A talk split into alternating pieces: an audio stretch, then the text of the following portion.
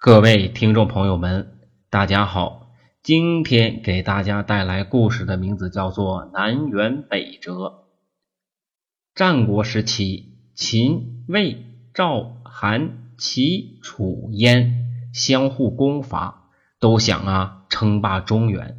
其中，魏国曾一度势力强大，数次发兵进攻齐、韩、赵等诸国。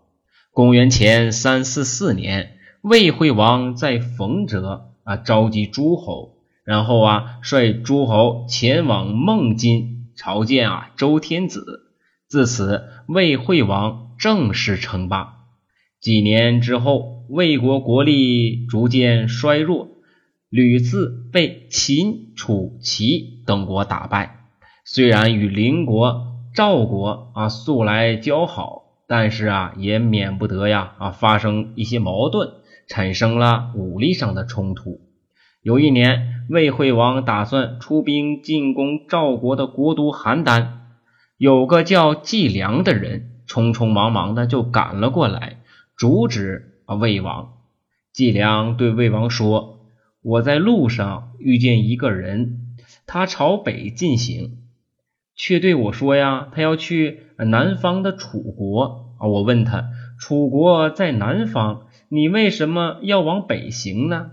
那个人啊啊，指着啊驾车的马，然后对我说呀，我的马是上乘的良驹啊，跑得非常快。我跟他说，即便你的马再好，往北行也是不可能到达楚国的呀。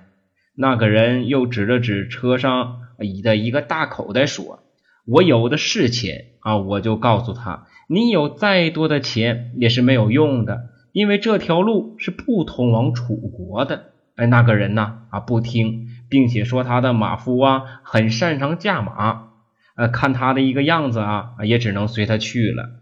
季良继续说道：“楚国在南方，他却啊偏偏往北走，方向不确定。”啊，他的条件呢啊是非常的好，但是他条件啊越好啊，就会呀越离楚国呢啊越远，这点呢倒与大王啊很相像啊。